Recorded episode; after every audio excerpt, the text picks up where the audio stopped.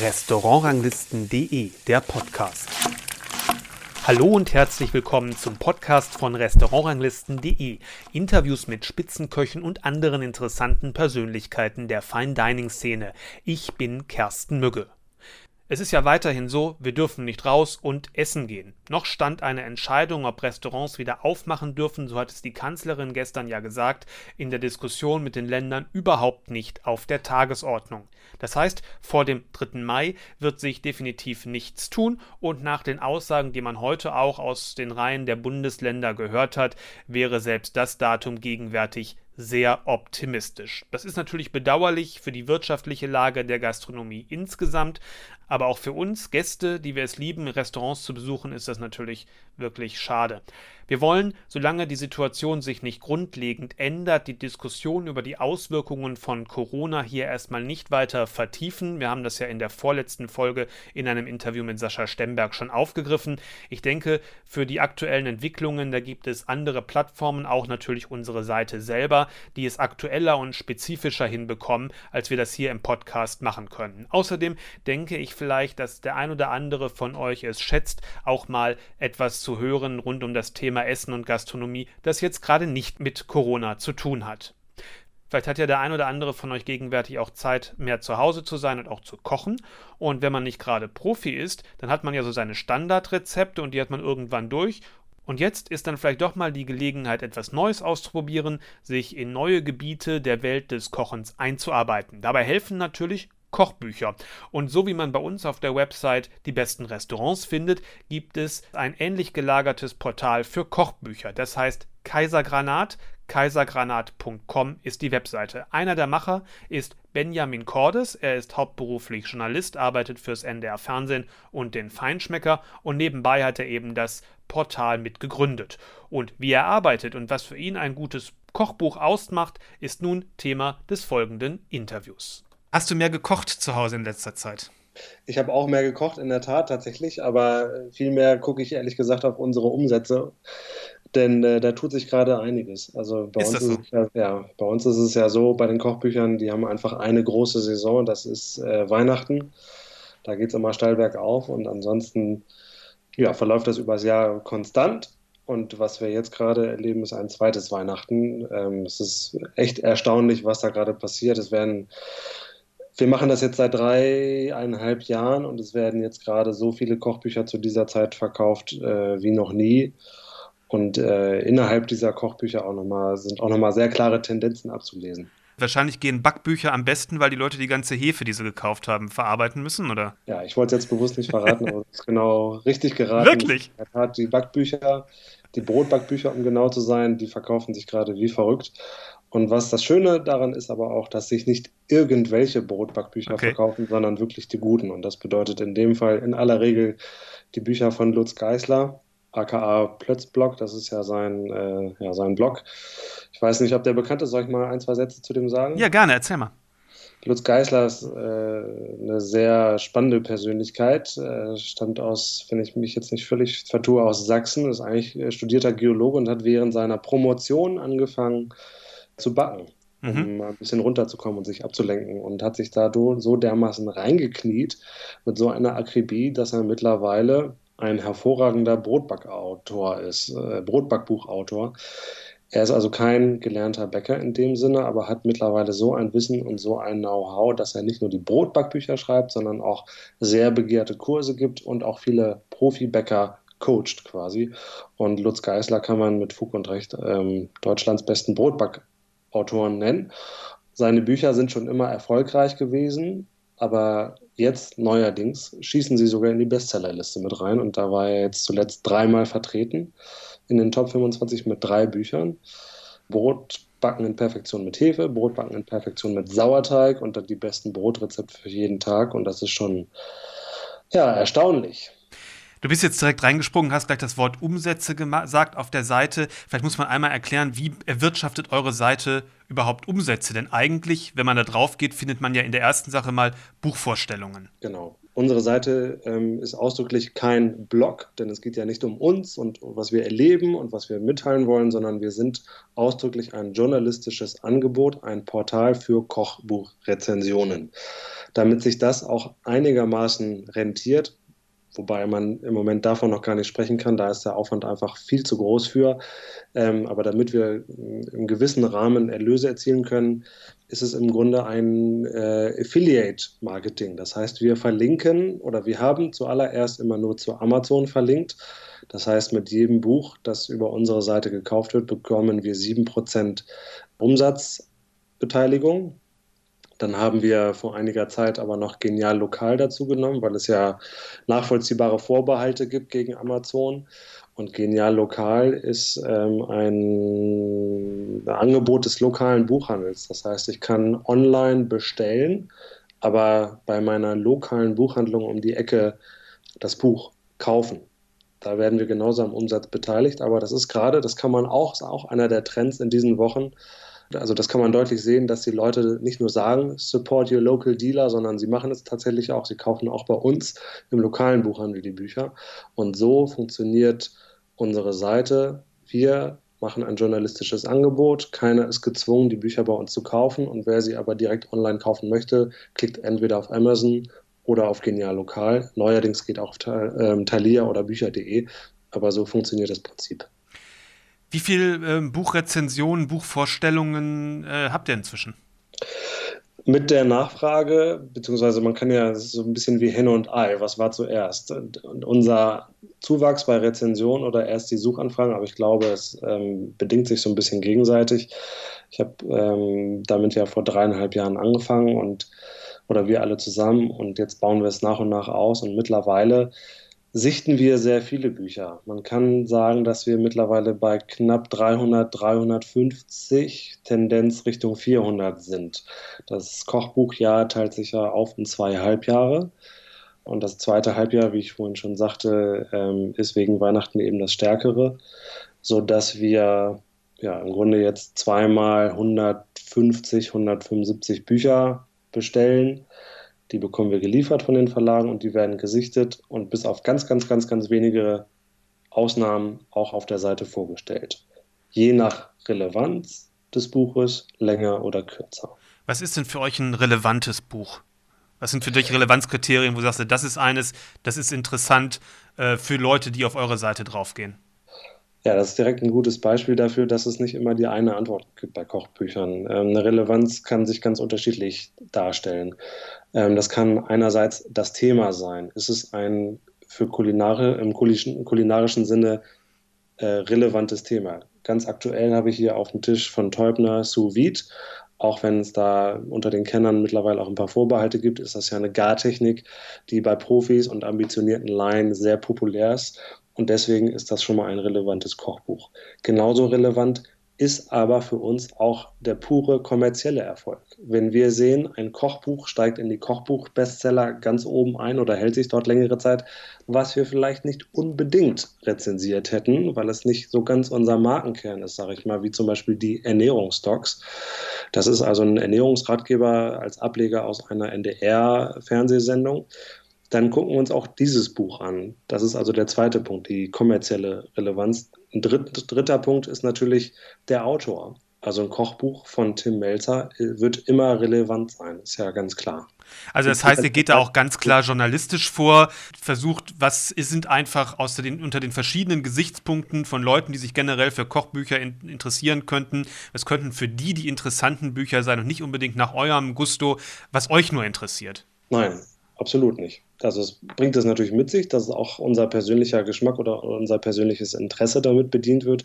Aber es ist ausdrücklich, wie du richtig sagst, äh, sind es journalistische Kriterien und wir machen ein Angebot für unsere Leser und wollen denen ein möglichst großes Angebot liefern. Von absoluten Anfängern bis zu Hobbyköchen, die in Wahrheit schon verkappte Profis sind, weil sie so gut sind. Und ähm, dann habt ihr ja keinen durchgängigen Text, soweit ich das gesehen habe, also der sozusagen einen, den Text in einer Form äh, das Buch beschreibt oder kritisiert oder lobt, sondern der ist in so verschiedene Unterkategorien aufgeteilt. Also ähm, vielleicht kannst du das mal erklären, wie im Grunde eine Rezension bei euch zusammengesetzt ist.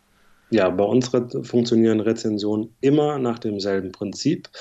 Und zwar sind es feste Kriterien. Es geht los damit, dass wir einmal, sofern äh, nötig das Thema nochmal erklären. Wenn es also ein Buch, ein Kochbuch ist, was nur aus Rezepten besteht, dann muss man zu dem Thema jetzt nicht unbedingt viel sagen.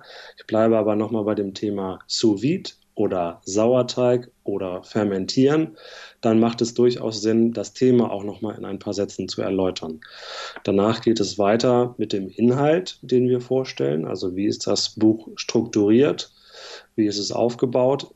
Bei guten Büchern, nicht zwingend, aber bei guten Büchern ist es ja so, dass es in der Regel einen Theorieteil vorne gibt, zum Beispiel mit Warenkunde oder mit Küchentechnik, Gartechnik, ähm, solchen Punkten und danach folgen die Rezepte.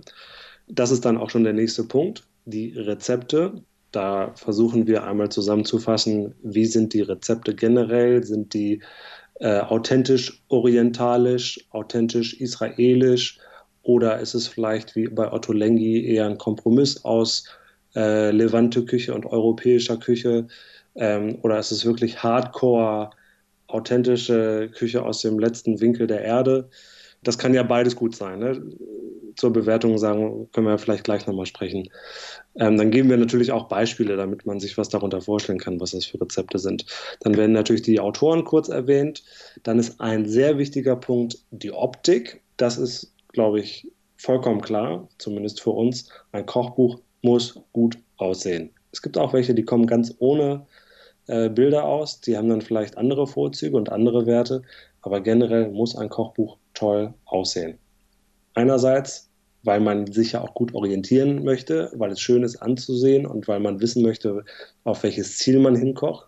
Und andererseits, ähm, gibt es ja auch Statistiken, dass manche Kochbücher gar nicht so zum Kochen benutzt werden, sondern nur gelesen werden. Und dafür muss es natürlich auch gut sein. Das ist aber ja nur der eine Teil der Optik, also die Fotografie, das Styling. Das andere ist nämlich auch das Layout.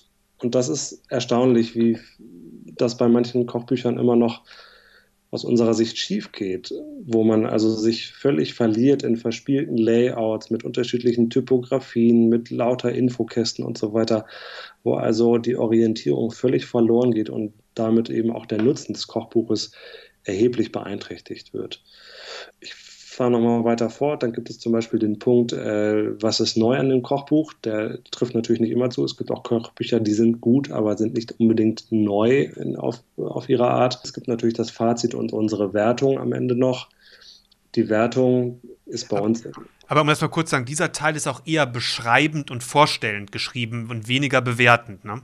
So und so. Das hm. ist eben ein bisschen so eine Sache. Wenn wir mal zur Bewertung kommen, ist es eben das Aber ich meine, jetzt unabhängig von der Bewertung kann man sich trotz anhand des Textes, weil, die, weil es erstmal sachlich vorgestellt wird, schon einen guten Eindruck von dem Buch verschaffen. Und dann kommt eure Bewertung sozusagen als zweiter Schritt, würde ich mal so, so habe ich das jedenfalls gelesen immer, oder was, was ich gelesen habe. Das ist korrekt. Es gibt Bestandteile der Rezension, die sind rein beschreibend und es gibt Bestandteile der Rezension, die sind dann wertend. Das ist richtig, genau, ja. Und wie, äh, wie bewertet ihr das dann? Testet ihr auch oder testest du in jedem Fall auch Rezepte, um zu gucken, wie sind die wirklich gut geschrieben? Probierst du die zu Hause aus oder wie muss ich mir das vorstellen? Ja, das ist die häufigste Frage, die uns gestellt wird. Kocht ihr denn auch die Rezepte aus den Kochbüchern nach? Klares Jein. Privat häufig schon, aber es ist ausdrücklich nicht Bestandteil der Rezension. Das mag eine Spitzfindigkeit sein, aber für uns ist es sehr wichtig. Wir rezensieren, wir testen nicht. Wir testen nicht die Kochbücher auf ihre Funktionalität, sondern wir rezensieren ihren Inhalt und die Güte, die Qualität des Inhaltes. Das geht natürlich mit den Rezepten einher, aber nun bin ich ein relativ erfahrener Hobbykoch und kann mir einen guten Eindruck auch in der Theorie verschaffen, ob die Rezepte so funktionieren und ich kann sie auch einschätzen.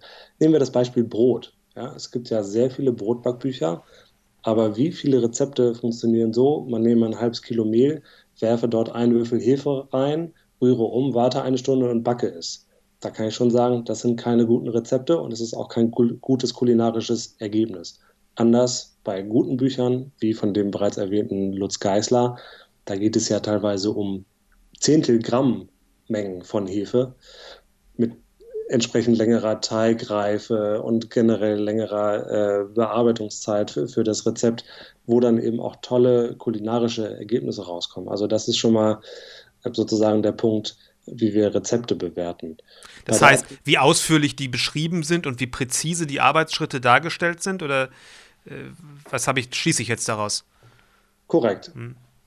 Korrekt. Da gibt es ja häufig, ähm, nehmen wir ein ganz einfaches Beispiel, wenn es ein legeres Alltagskochbuch ist, dann ist es auch okay, wenn da einfach nur steht, man nehme eine Zucchini oder als Mengenangabe eine Zucchini. Wenn wir aber in den High-End-Bereich gehen oder in den Gourmet-Bereich, da wird es natürlich schon schwieriger mit einer Zucchini. Also die kann ja theoretisch ein Kilo wiegen, sie kann aber auch, wenn sie winzig klein ist, 200 Gramm wiegen. Also da fängt es eben auch schon an. Ne?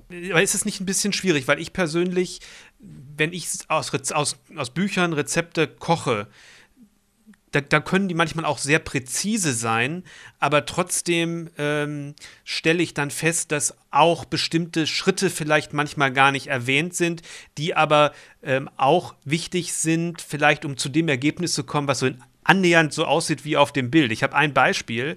Ähm, du kennst bestimmt ja das Klaus Erfurt Kochbuch, ne? Ja. ja. Das hat ja einmal so ein Profiteil und einmal so ein Zuhause-Teil. Und ich habe aus dem Zuhause-Teil einen Lachs gekocht mit so einer Gurkensuppe. Ja. Und die wird dann nicht nochmal durchgestrichen durch ein Sieb oder sowas. Aber wenn ich das Foto mir angucke, da ist die so klar und so dünnflüssig, da ist mir vollkommen klar, dass die da auch nochmal durchgestrichen worden ist. Wo ich mir dann denke, warum ist das da aus dem Rezept rausgenommen worden? Es ist, man kann es ja so oder so machen. Das ist, tut ja jetzt dem Ergebnis keinen, äh, keinen Abstrich. Aber ähm, das wäre mir jetzt so beim Lesen nicht aufgefallen, dass dieser Schritt vielleicht ja der Einfachheit oder der Vereinfachung zuliebe äh, weggelassen worden wäre. Wäre für mich jetzt als Leser, sagen wir mal, ein Kriterium, wo ich sagen würde, das macht das Buch jetzt nicht schlechter, aber das äh, würde jetzt im Rezeptteil äh, für mich jetzt so ein bisschen so, sagen wir, so einen halben Punkt weniger ausmachen in der Bewertung. Ja, sehr, äh, absolut sehr gut beobachtet. Ich würde da jetzt keine, keine grundsätzliche Regel draus ableiten, aber naja, vielleicht ist es tendenziell so, wenn Profis Rezepte schreiben, dann ist, setzen die einfach viel voraus, dann ist für die viel klar, dann lassen sie bestimmte Schritte aus. Wenn klassische Kochbuchautoren, die jetzt vielleicht nicht unbedingt gelernte Köche sind oder auch Kochbücher schreiben, dann haben die natürlich viel mehr noch den Hobbykoch vor Augen und sind vielleicht noch ein bisschen detaillierter in der Beschreibung des Rezeptes. Das glaube ich in der Tat schon. Andererseits muss natürlich auch ein gutes Lektorat die Rezepte von einem Sternekoch, der bestimmte Schritte auslässt, ergänzen. Das ist, gehört natürlich auch dazu. Was man aber auch noch dazu sagen muss, und das äh, trifft ja auch auf deine äh, Beobachtung mit der Gurkensuppe zu, man fragt sich ja tatsächlich häufiger, wie soll denn aus diesem Rezept dieses Gericht oder dieses Foto entstanden sein? Das kann ja gar nicht sein. Ich war einmal bei der Kochbuchproduktion von Stefan Paul dabei, bei seinem mhm. letzten, bei seinem jüngsten Buch Kochen, also bei seinem großen Standardwerk, muss man wirklich sagen.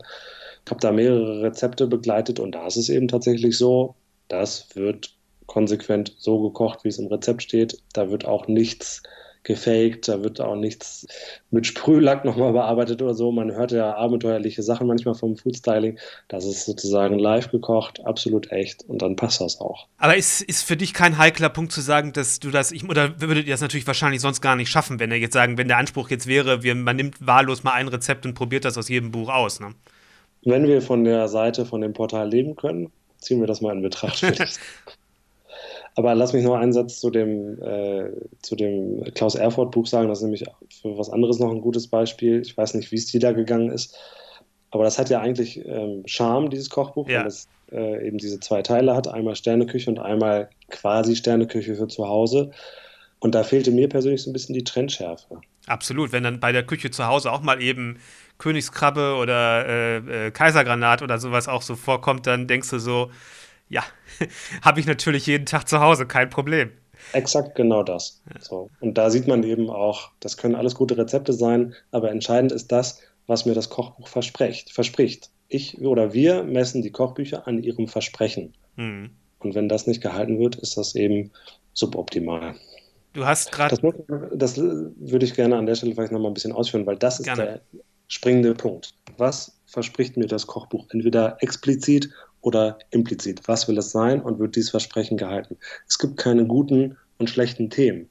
Ich kann ein tolles Kochbuch über rein, nur über Frühstück machen. Ich kann auch ein ganz langweiliges Kochbuch dazu machen. Genauso bei den Brotbackbüchern. Es gilt im Grunde für alle Themen. Es gibt keine schlechten Themen. Es gibt nur eine, naja, schlechte Umsetzung. Ne? Und so ist es eben immer so eine Sache, dass man jetzt nicht per se sagen kann, das ist immer gut und das ist immer schlecht, sondern das ist allein der Maßstab, was will dieses Kochbuch sein und am Ende auch, was kostet es? Das ist ja klar. Du hast gerade genau. das Stichwort Lektorat erwähnt. Wie bewertest du da die Qualität auch von Texten neben den Rezepten? Jetzt auch, es gehören ja auch Texte in die Bücher. Wie bewertest du da die Qualität der Texte in den Büchern? Ich glaube, es tut dem Kochbuch tendenziell gut, wenn es aus einer Hand ist, wenn Rezepte und Texte aus einer Hand sind. Wenn nicht ein Fernsehkoch ein paar Rezepte beisteuert, da können wir nochmal separat drüber sprechen.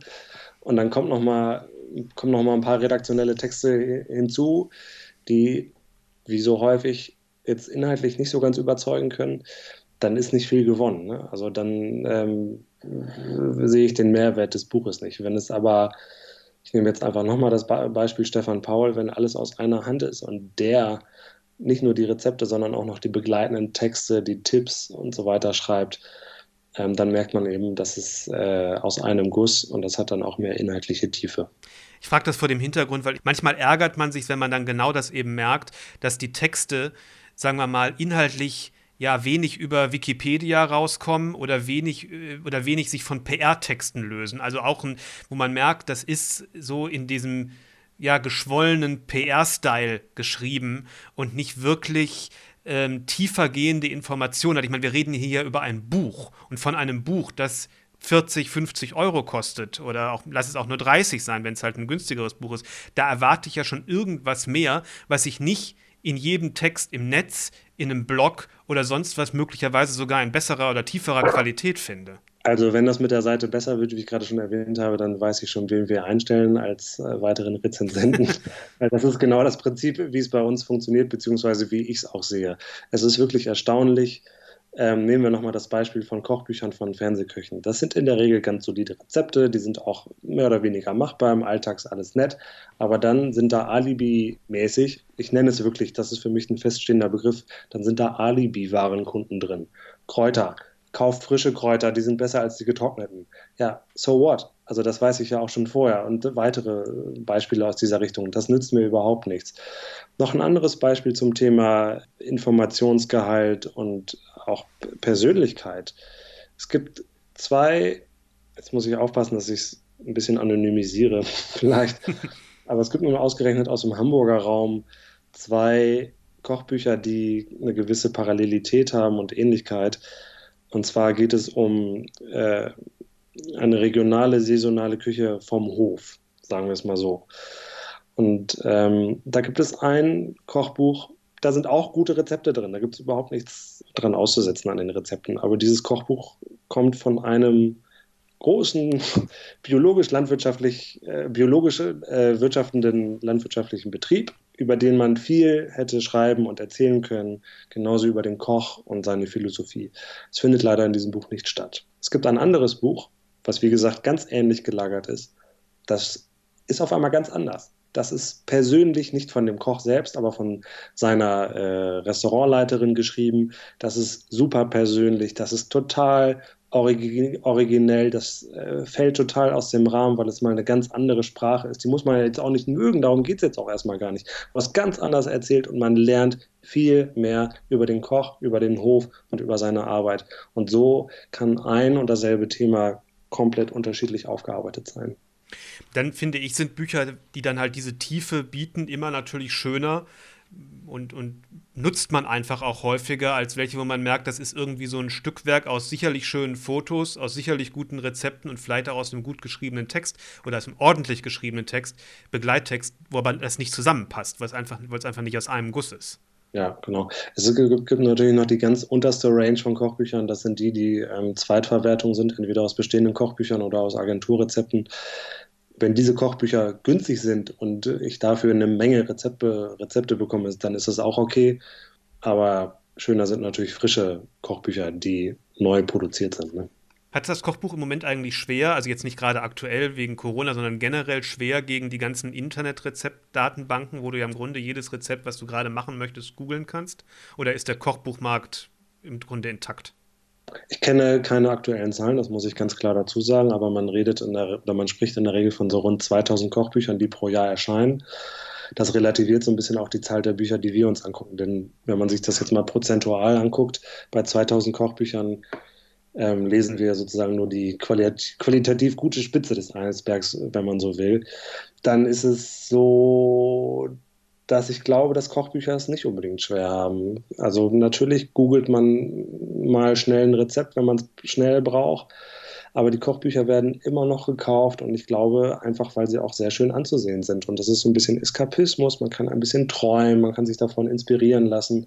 Und ich würde da die Kochbücher auch mal ein bisschen in Schutz nehmen. Man muss die nicht nur daran messen, wie viele Rezepte pro Buch jetzt wirklich nachgekocht werden. Das ist einfach nicht der, der einzige Maßstab. Und wenn es jetzt darum geht, ist äh, denn gedrucktes Papier immer noch zeitgemäß oder fällt das irgendwann aus der Zeit? Da muss man auch sagen, nee, das, ich kann jetzt nicht für Zeitungen, für Tageszeitungen sprechen, aber für Kochbücher, glaube ich, wird es das gedruckte Kochbuch immer geben. Es gab ja auch mal eine App fürs iPad, glaube ich, oder für andere Tablets, wo man sich Kochbücher quasi als PDF draufziehen konnte und dann das Tablet neben den Herd gestellt hat. Diese App bzw. dieses Unternehmen ist schon wieder pleite und ich glaube, das zeigt auch, ähm, es spricht alles für das gedruckte Kochbuch. Aber wahrscheinlich ist die, die Kochbücher, wie man das, wie ich das von, von meiner Mutter noch kenne, die voll gekleckert sind mit irgendwelchen äh, Fettflecken und sowas, was man aus der Küche hat, wo man wirklich richtig sieht, dass das die gelebt haben ähm, aus der alltäglichen Nutzung, die werden wahrscheinlich seltener. Sondern du hast wahrscheinlich tatsächlich die schönen Bücher auf dem Tisch in, im Wohnzimmer und guckst dir das mal an. Und wenn du ein Rezept daraus kochst, dann schreibst du es wahrscheinlich vorher mal ab oder so. Weil, weil du möchtest es dann doch lieber sauber haben. Das ist ein bisschen so. Das, ja. Ist bei, machst du, ist bei dir auch so oder äh, wie machst du das selber? Gehst du richtig mit so einem hochwertigen Buch auch mal in die Küche? Gehe ich, aber ich bin dann sehr vorsichtig und dann liegt es weit genug weg vom Herd. Okay, das gelingt. In der Regel ja, wenn man nicht frittiert. oder mit den dreckigen Fingern dann umblättern muss oder sowas. Mit dem Ellbogen. Ja, das ist man jetzt. Lernen wir jetzt wieder, wie gut, was man alles mit dem Ellenbogen machen kann. Ja. Was sind für dich im Moment so aktuelle Trends im, im Buchmarkt, die du interessant findest? Also es ist auf jeden Fall die Levante Küche. Und ähm, da muss man schon äh, Jotam Otto Lengli ein Kompliment machen. Ich glaube, er ist da schon der Wegbereiter dafür, der gezeigt hat, wie spannend diese Küche sein kann. Da spielt natürlich noch so ein bisschen, oder was, was der levantinischen Küche oder der Levante Küche noch ein bisschen in die Hände spielt, ist natürlich auch, dass sie einfach häufig vegetarisch oder sogar vegan ist. Da kommen also verschiedene Sachen zusammen. Und das ist schon klar zu beobachten, dass es einfach viele tolle Kochbücher aus diesem Bereich gibt.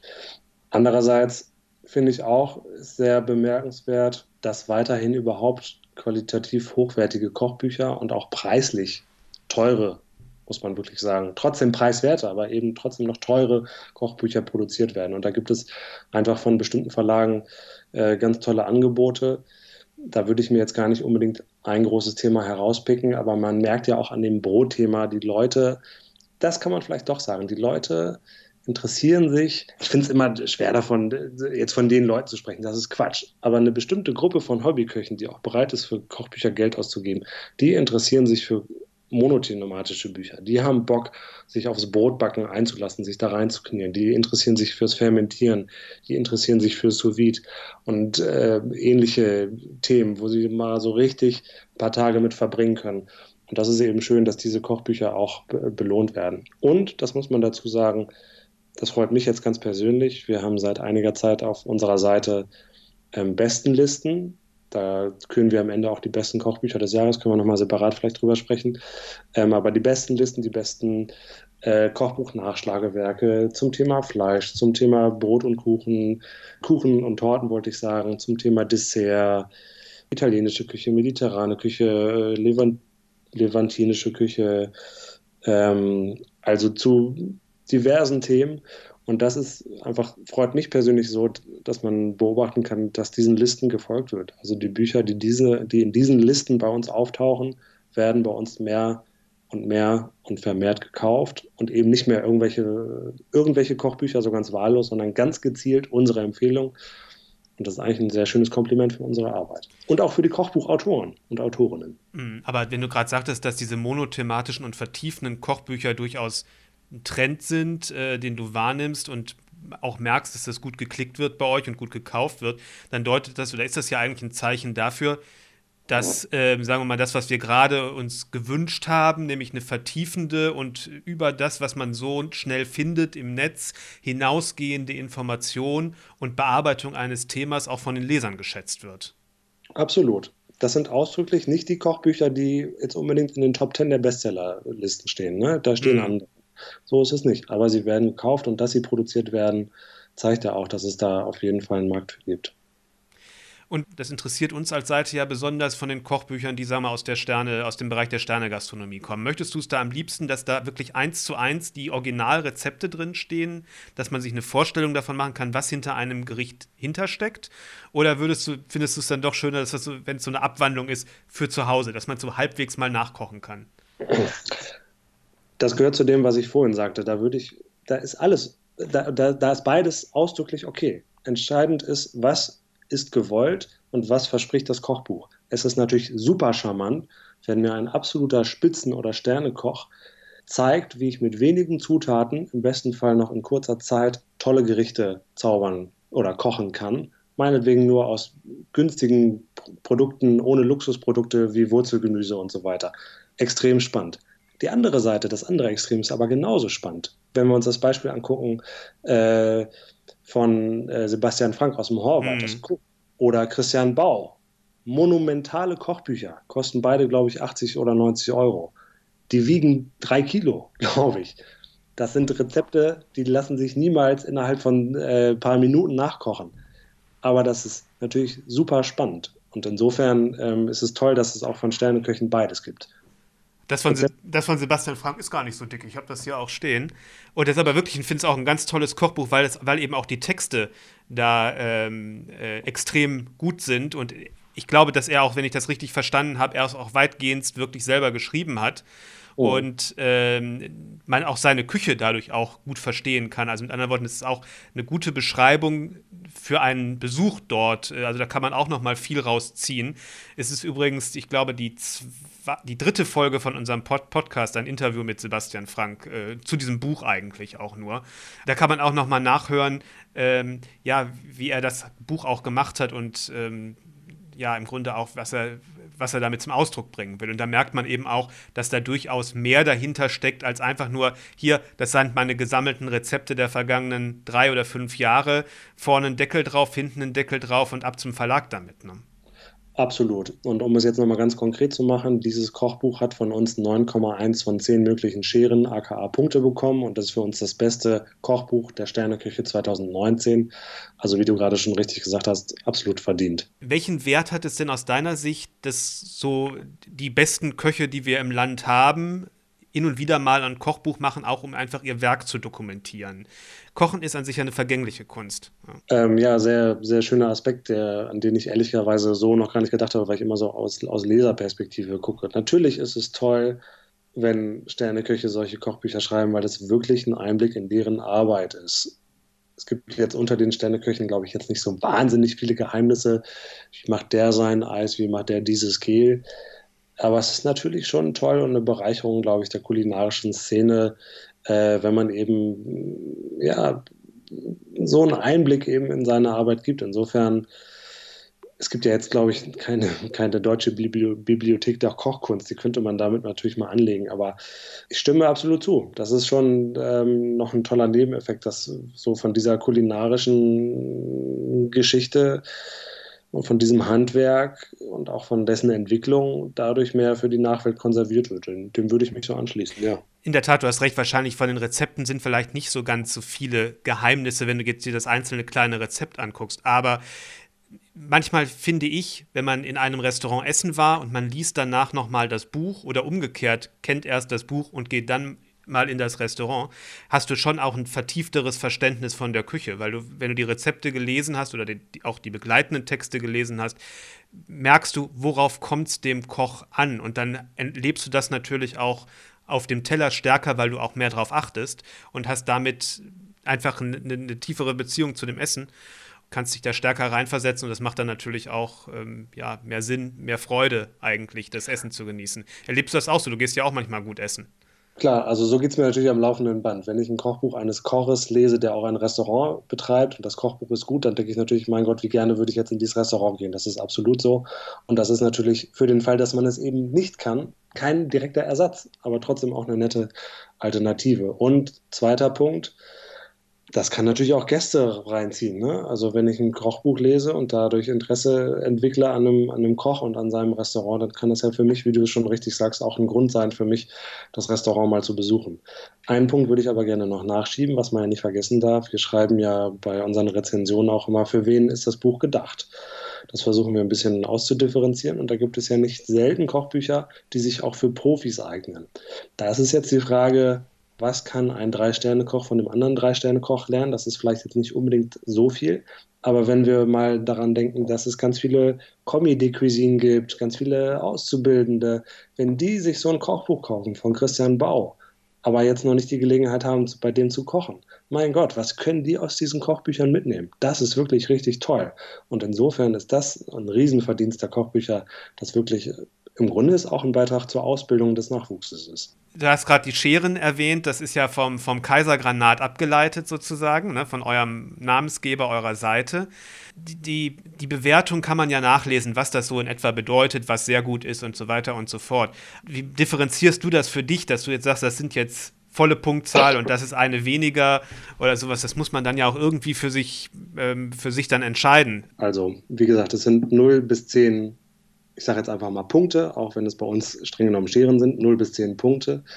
Und alle Kochbücher auf unserer Seite tummeln sich aber nur zwischen 6 und 9, irgendwas Scheren. Warum ist das so? Warum sind da keine Kochbücher, die schlechter als 6 sind?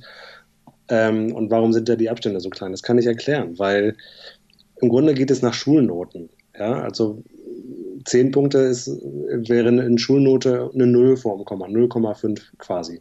Und so geht es dann in Schulnoten, wenn man so will, immer weiter runter.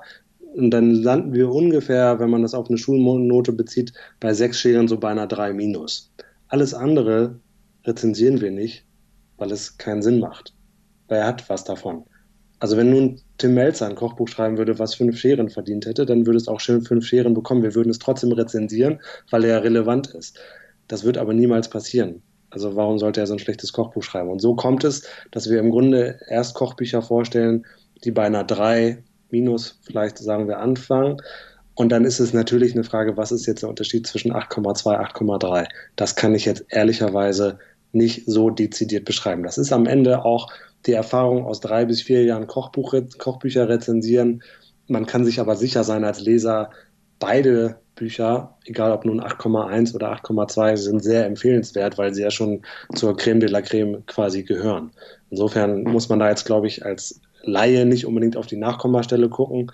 Ähm, da liegt jetzt auf jeden Fall kein Algorithmus dahinter oder so, ne, dass bestimmte ähm, äh, Kriterien so und so gewichtet werden. So ist es nicht, sondern es ist eben einfach der Gesamteindruck des Buches und dann muss man irgendwie ähm, ja, Abstufung finden. Es kann auch sein, dass ich zwei Kochbücher hintereinander rezensiere und das erste hatte ursprünglich äh, 8,5 Punkte, dann lese ich das zweite, dann muss ich das erste leider doch nochmal kurz auf 8,3 herunterstufen, weil das andere eindeutig eine 8,5 ist, aber auch keine 8,6. Also es ist keine, keine höhere Mathematik, aber wir wollen es eben durch die Nachkommastellen so ein bisschen stärker differenzieren. Wenn man jetzt nur glatte Zahlen hätte, dann wäre es eben schon sehr schwer solche Bewertungsskalen und äh, sind ja immer so ein bisschen das eine. Manchmal gibt es aber ja auch sowas wie einen Spaßfaktor, wo man das, wo sich das vielleicht nicht so unbedingt in der, in der Bewertungszahl so niederschlagen lässt. Und gibt es ein Buch, was dich zuletzt einfach emotional richtig erfasst hat, was dir richtig Spaß gemacht hat? Beim Lesen? Ja, ja, ja, ja, ja, gibt es. Gibt es. Also ich habe gerade ähm, eins der letzten Kochbücher, die ich rezensiert habe, ist Eating with Africa, Darling Kindersley. Da ist die Fotografin und Autorin durch Afrika gereist, weil sie so ein homogenes Bild hatte von Afrika, wie es wahrscheinlich vielen von uns geht. Wir nehmen dann Afrika als ein Land wahr, dem es auf jeden Fall nur schlecht geht. Aber dann ist überhaupt nicht klar, dass es ja 50 verschiedene Länder sind mit unterschiedlichem Wohlstand, mit unterschiedlicher kulinarischer Kultur. Und das ist eben eine ganz tolle Reportagereise durch Afrika. Dass es jetzt kulinarisch für uns eher schwierig ist, wenn die Gerichte nur aus Maismehl bestehen, die, der dann zu Brei gekocht wird, womöglich auch noch ohne Salz, dann ist das jetzt kulinarisch nicht das wichtigste Kochbuch, aber es ist natürlich schon sehr beeindruckend, solche Reportagen und solchen, solche Geschichten aus so einer Reise zu lesen. Das äh, ist absolut so, ja. Auf jeden Fall wahrscheinlich erweitert das auch den Horizont. Ne? Na klar, das ist wie eine Reise vom Sofa aus. Hm. Und ähm, ist das dann bei so einem Buch auch, wenn dich das so erreicht, du dann sagst, jetzt muss ich unbedingt da was auch mal ausprobieren, auch wenn das jetzt nicht Teil eurer Tests ist, aber ähm, da gehe ich, nehme ich mir dann auch mal ein Rezept und probiere das gezielt aus oder kannst du das wirklich so trennen, dass es das eine ist das Lesen auf dem Sofa und das andere ist das, was du sagst, da nehme ich mal ein Rezept her und koche das auch nach? Ja, das ist nun tatsächlich wirklich, also weil da häufiger dieser Maisbrei drin steht, ist das nur wirklich nicht das Kochbuch, wo mir das als erstes einfallen würde. Aber es gibt ja zum Beispiel noch Downtime von Nadine Rezepi, die Frau von dem bekannten René Rezepi. Und das ist ein anderes, sozusagen ein anderes Extrem. Das ist so eine krasse Soul-Food-Küche, die so unglaublich Spaß macht schon beim Lesen, dass man sich wirklich beim Grinsen oder Lächeln ertappt, weil es wirklich so mundwässernd ist. Also das ist Downtime, Knesebeck, glaube ich, ist der Verlag, muss man sich mal merken. Das ist wirklich unglaublich frappierend, wie es dieses Kochbuch geschafft hat, so Lust zu machen aufs Kochen, einfach, dass man wirklich direkt gerne loslegen würde. Soweit das Gespräch mit Benjamin Cordes von kaisergranat.com. Schaut euch die Seite mal an, es lohnt sich auf jeden Fall, wie ich finde. Genauso lohnt es sich natürlich auch, unseren Podcast zu abonnieren, denn dann bekommt ihr in zwei Wochen automatisch die nächste Folge. Bis dahin, tschüss und bleibt gesund.